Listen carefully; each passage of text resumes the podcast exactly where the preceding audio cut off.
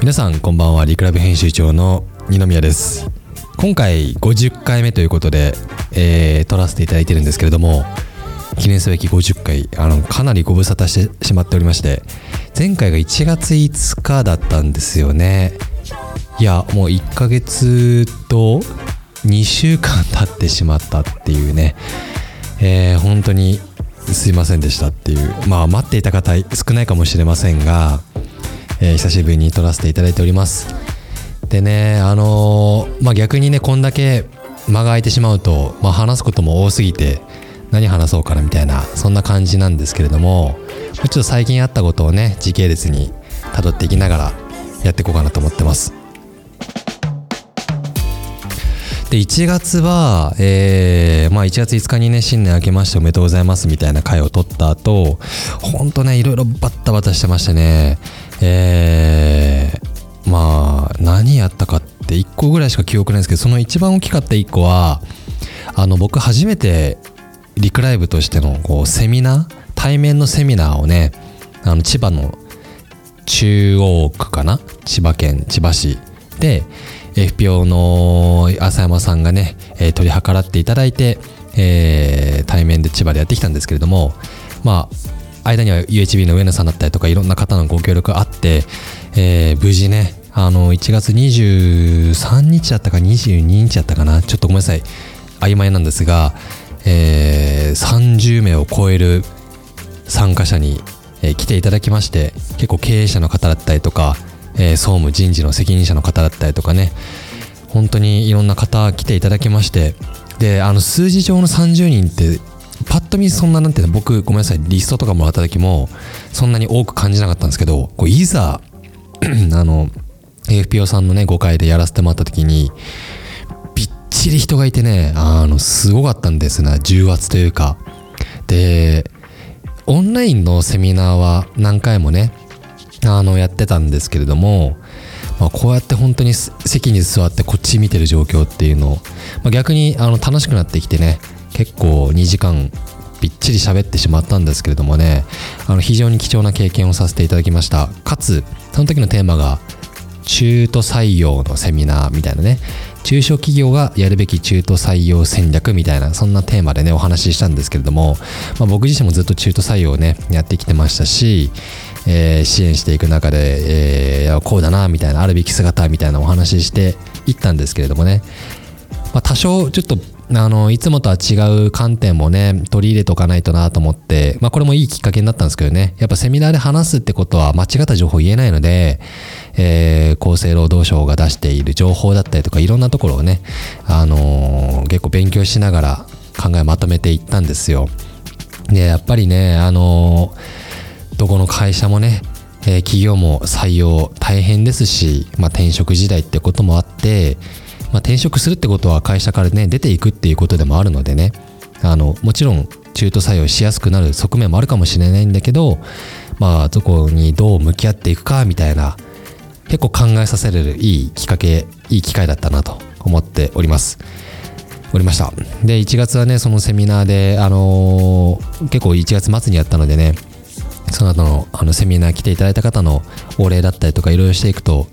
えー、合計7社ぐらいかな、あのー、実際にその後にお話さらに聞かせてほしいですみたいな、えー、ご相談もあったりして、え今ちょうどねそれが進行中というかね、えこういうのいいんじゃないですかみたいなね提案をしている最中なんですけれどもまあ本当にいいご縁につながったなと思っていて、えまあ事業的にはねそれをね実際の本当にお客さんになっていただければいいなと思いつつ、まあ、丁寧に今対応している最中という形になっております。これが1月。で、2月、2月もね、あっという間にもう下旬になろうとしているとかなってるんですけど、なんか特筆すべきトピックがあんまりないというかね、もう日々やってるんですけどね、なんか何を話そうかなと思った時に、ちょっと1個思いついたのが、このね12月の動画編集リクライブの動画編集結構変わったなと思うことがあってでこれまではやっぱりあのもうこのねラジオでも何回も言ってるんですけどねあのー、まあライブ型だったっていうところから、まあ、動画アーカイブ型に切り替わっていき、えー、編集前提のやり方に去年のね6月以降ぐらいかな切り替わってで編集スキルっていうのをどんどん上げて今やってきてるんですけども、まあ、かなりこうルール化されてきたり あの編集スキルも上がってきてまあやっぱりこう余裕がある時とない時ってあるわけですよね。動画のあの収録状況が。例えば12月はもうすごくて20何件234件ぐらいやったのかな1ヶ月で。で年末もあったので、まあ、ぐっとね前半に一気にやってたりとかしてもう正直余裕がそんなになかったんですけどその時にやっぱこうしていこうああしていこうみたいな次こういう課題あるよねみたいなそんなのが社内ですごく飛び交ってでそれが、まあ、1月にね編集かかったお客さんとかもいたんですけどやっぱあの何て言うんだスピード優先でもありつつクオリティ絶対下げないみたいなそういったマインドが社内にあのちゃんと広がっていてで本当にねいい動画がたくさん生まれたんですよね。この12月1月、まあ、2月もそうですけど。でやっぱりねあの、まあ、収録の方法ってそんなに大きくは変わってないんですけどこのダイジェストの見せ方とかフルの見せ方今まではまスピード優先でもうここまでしかやらないみたいな決めてやってたのをちょっとここ1個プラスしようとかそういうのをやっていくとですねまあ本当にどんどん良くて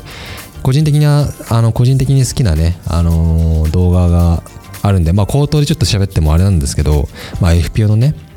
さっきセミナー一緒にやらせていただいた FPO の浅山さんが、え社内を巡っていく動画浅山代表が行くみたいな、え動画だったりその社長が行くシリーズっていうんですけどね僕の中では。社長が、えスマホ片手に社内を巡って出会った社員に声分けしていくみたいな結構緩いあのだなんていうんですかねあの夕方の地方のローカルテレビ番組っぽい感じの雰囲気というかね分かりますかね、えー、緩い感じでねあのナビゲーターに社長がなってもらうんですけどそれが非常に良くてで今本当に大絶賛激推し中みたいな企画なんですけどね。他にもクリテック工業さんっていう会社さんがいたりとか、えー、長野トマトさん最近やりました。あとは坂本会計さんっていう会社もね。まあ、皆さんやっぱりそれぞれ個性が非常に出会える、うん、いい企画だなってことで、まあ、その編集ぜひねあのホームページにリカイブのサイトに載ってますんでね見てほしいなと思うんですけど、まあ、そういうのもありましたしあとこれちょっと名前出しておきたいんですけどね。ナウビレッジさん。からねご紹介いただいている、まあ、パートナーのナビレッジさんね本当にめちゃくちゃデジタルマーケティングで優秀な会社で知らない方はね間違いなく調べた方がいいんですけど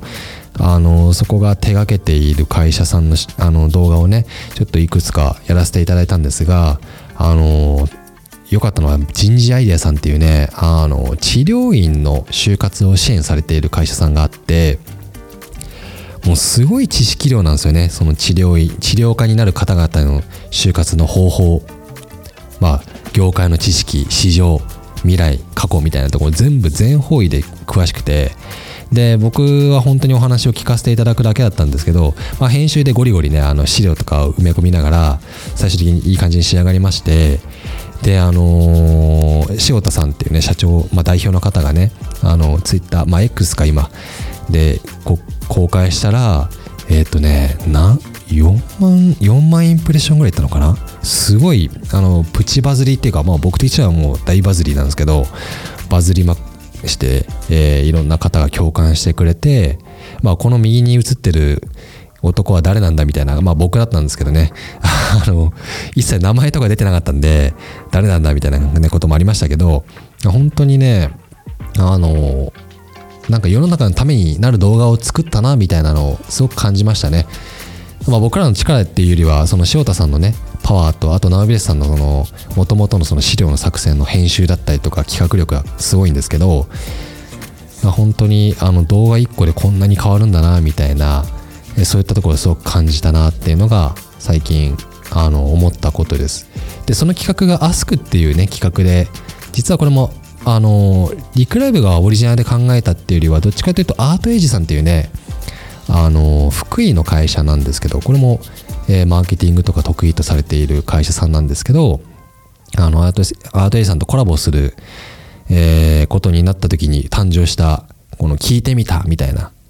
企画で。でそれまで採用に僕ら特化してたんですけどこのアートエイジさんとコラボしてからはちょっと広報チックなね、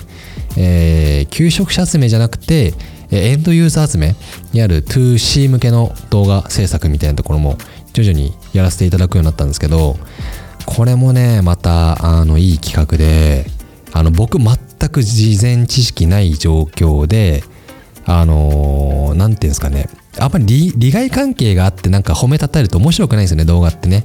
なんで率直に思ったことを言うみたいなのを前提にして撮りましょうでその企画通って、まあ、アドエイジさんの方でうまく企画を作っていただいてね。で僕はそれを乗っかって編集してるんですけどあのそれもね非常に良くてそのパターンがさっきのねあの派生としてナーベルさんも同じ、えー、同じではないけどまあ別企画なんだけど同じようにスタイルとしてやらせていただいて何も知らない僕があれこれ聞いてくみたいなね動画作ったらこれもまたねいいんですよね。まあぜひあのこれもリクライブのサイトに載ってますんで見てください。でやっぱねそのシリーズに近いのが今一緒にクロスメディアさんと、えー、あそうそうそうそう1月といえばクロスメディアさんのクロスメディアンっていうねあの企業広報メディアっていうのをねあのちょっと一部関わらせていただいて、えー、まああだこうだ口出しさせていただきつつあの浜中さん編集長の浜中さんそして社長の小早川さんがもう指揮取りながら、あのー、すごくねいいサイトに仕上げたんです仕上げていただいたんですけれども、まあ、そこの中でもね、あのー、動画コンテンツウェブコン、まあ、記事コンテンツ音声コンテンツみたいないろいろばらしながら運用されていてそのうちの1個がね CMG Now いやクロスメディアグループの今みたいな企画がもともと去年ぐらいから走っていてでちょっとねそのアスクっていう企画あ織り交ぜた感じにしてるんですよ今。でこれもまたあのー、実際社員にねインタビューするってもともと企画でスタートしていたんですけど、まあ、社員がやってる実績とかそのクロスメデさんで活躍してる方は何を根拠にそれをやってんのかとかなんかちょっとそう突っ込んだ問いと解を出すみたいなねテーマでなぜやってるのかそしてそれがどういうふうになってるのかみたいなのを何て言うんだただのインタビューっていうよりはちょっと解説動画っぽい感じでねやるみたいなそんな企画をねあの CMG Now でやらせていただいててえー、いや面白いですよね。だからあのいろんな人のこう脳みその中を見るというかね頭の中を見るみたいな。でかつやっぱそこで大事にしたのは自信を持って話していただくみたいな。こうただ聞かれたことに対してねあのおしゃべりするんじゃなくってこう一種のセミナーというまではいかないけどプレゼンするみたいなそんな感じのスタイルでねあのやってる動画なんで非常に見てても飽きないですし内容が入ってくるなと。まあ自画自賛の回です今僕このラジオは。自画自賛しているだけなので、えー、そうそうそんなね動画を最近やってますよと。編集の力も、えー、うちのメンバー本当に腕上げてますしなんかもともとはね求職者にあの真実を届けるみたいなその後から始まったリクライブが今は広報にまでもねちょっとね手が出て。でもやっぱスタイルは変わんないですよね。台本なし一発撮りっていうまあ大事にしてるポイントは絶対ブレてなくてえー、やっぱり台本があるとねそれに乗っかっちゃうしあの、何回でも撮り直しできるってやるとねいいとこばっかり言ったりとかねまあもうまあまあいろいろあるんですけどまあそういうのを大事にしながら今後も頑張っていきたいなとそんな風に最近思ってます。であのー、そう僕がなんかラジオを撮るとき大体ね僕風邪ひいてるんですよね。何なんでしょうねこれね。今日も今もう全然喉が調子悪いんですけどなんかラジオを撮るときいつもね調子悪いんですけどまあそんなことは言っててもしょうがなくてまあいつも通り僕は元気にねあの打ち合わせもしてますし社内でも頑張ってるんですけどラジオを撮るとねやっぱり声ずっと喋ってるってねやっぱ喉にくるんでなかなか最近ちょっとイガイガしてやりづらいですねっていう感じなんですけどごめんなさい雑談は置いといて。でもう一個最近あったのがあのー、ラジオグッズを展開し始めたんですよ。あのー、今にリクライブラジオっていうねサービスもやっていてあのまあこれ聞いてる方はぜひまあまあ皆さん知ってると思うんですけどねポッドキャスト番組を、経営者の方々に持っていただいてで発信を強化していただくみたいな。でまあこの話も結構いろいろあるんでねどうしようかな。回を分けないでもこのまま話しちゃおうかな。ちょ久しぶりなんでねいっぱい喋ってもいいですよね。であのまあ僕もえー、自分のこのラジオ久しぶりに撮りましたけどこのラジオ以外は、えー、FPO のねあの浅山さんの運がいいラジオ。これはもう毎週定例で撮っていて、まあ、週2本アップされてるんですけど、まあ、これも休みなくやってますしあともう一個ねピアーズの末広さんと一緒にやっている「えー、雨降ってる」っていうねゆるい雑談系のラジオこれもやってて。なのでちょっと自分のラジオが置いてけぼりになっちゃってたんですけど、まあ、あとはあの編集担当してるのは、まあ、藤井さんのね365日ドキュメンタリーとかあとはもう社内でもあのみんな担当分けて編集してるんですけどあの結構再生数が一気に伸び始めましてですね各ラジオの。でまあ下は下はというか、まあ、上を見るともう本当に累計3000再生超えがもう結構頻発してるみたいな、まあそんな状況でして、結構聞かれてるってことをね、あのー、まあ逆にプレッシャーとかね、えー、ていうんですかね、えー、感じながらちょっとやってますけれどもねあのちゃんとやっていこうみたいなね。ただ本当に多く聞かれるてって非常にいいことだなと思っていてただあのモチベーションってなかなかねあのまあこうやってる方わかると思うんですけどまあ僕もそうですけどこう毎日やるとか毎週やるってなかなかしんどい時があってまあそれはやっぱり社内でねいろんなトラブルが起きたりとかね、まあ、状況変わったりとかやっぱするわけでその中でも元気にやっていくって結構皆さん本当に頑張ってらっしゃるなと思うんですけどなのでちょっとねあのプレゼントとして僕らの方からあのグッズを作らせていただいたんですね。あのすずりっていうサービスを使って。そう。なのでちょっとごめんなさい。鼻水噛んだりとかしながら。やるんですけど。あのすずり知らない方はぜひ調べてください。GMO がね GMO さんがやってるねあの何ていうんですか誰でもアイテムグッズを作れる、えー、サービスなんですけどね。で、リクライブのあのパーカーとかね、マグカップとかね、よくね、そこで作ってね、社内のみんなで買ってるんですけど、あの、まあ、せっかくなんでね、あの、まあ、ラジオのロゴとか僕らの全部やってますんで、データ持ってるから、ちょっとね、プレゼントというかね、あの、勝手に作らせてもらいました。ぜひ買ってくださいね、みたいな感じで、えー、お声掛けしたところですね、皆さんめちゃくちゃ買ってくれましてですね、で、非常に喜んでいただいたなと。えー、藤井さんとか、新栄の、あの中村社長とか、あと FPO の浅山さんとか、ちょっとこの場を借りて本当にお礼を言いたいなと思っておりまして、